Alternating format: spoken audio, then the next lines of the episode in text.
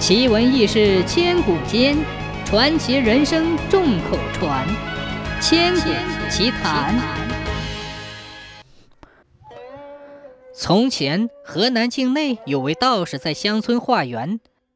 他在一个人家吃完饭后，就听见黄莺在叫，便告诉这家主人要注意防火。主人问什么缘故，道士回答说：“刚才树上的鸟叫着说。”大火难救，可怕。这家人听了都笑话道士胡说八道，根本不采取任何防火措施。第二天，这家果然发生了火灾，大火蔓延，烧了好几户人家。人们这才惊异道士确实灵。好事的人们便追赶道士，称他为神仙。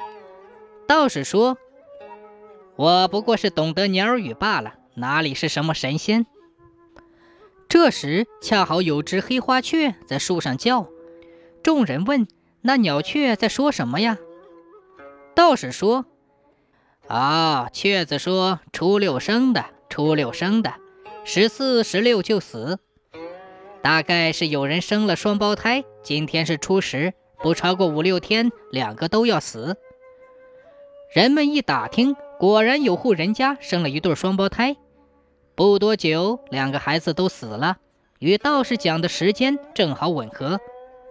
县令听说道士有这种神奇的本领，便把他招来，敬为上宾。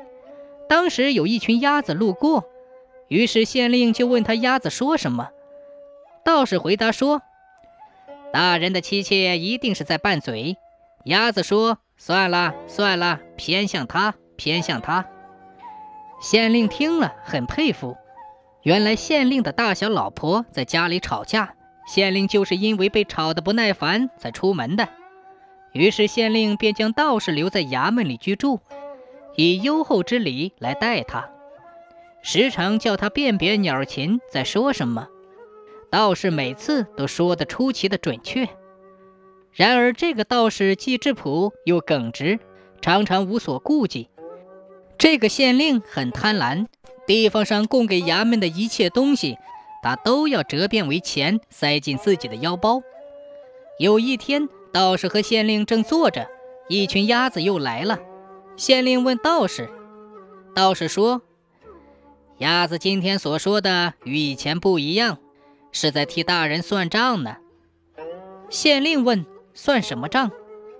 道士说：“他们在说蜡烛一百八，银珠一千八。”县令感到很惭愧，怀疑道士是在讥笑自己。道士也觉得这个县令实在是太贪婪、太黑了，不愿与他为伍，请求离开县衙。但是县令不答应。过了几天，县令请客，席间忽然听见了杜鹃的叫声。客人问道士：“杜鹃在叫什么？”道士回答说：“鸟儿说丢官而去。”众人听了，大惊失色。县令大怒，马上将他赶出衙门。可是过了不久，这个县令果然因为贪污而被罢官。